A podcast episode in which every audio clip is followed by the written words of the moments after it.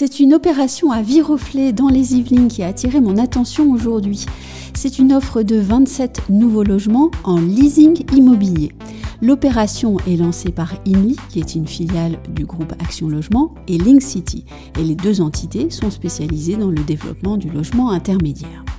Une nouvelle offre de logement donc qui nous donne l'occasion de parler du leasing immobilier.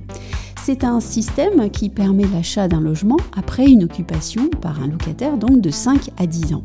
Le locataire se constitue ainsi une épargne qui lui permettra ensuite d'emprunter pour acquérir le logement, un logement dont le prix a été fixé 5 ans plus tôt, donc normalement à un prix plus bas.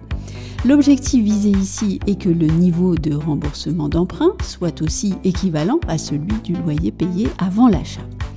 Pour en revenir maintenant au programme de Viroflay, les logements sont des logements familiaux situés en lisière de forêt, à proximité des équipements sportifs de la ville, piscine, tennis, foot, à proximité également du centre-ville historique, de la médiathèque, des commerces et des écoles. Voilà, c'est à Viroflay.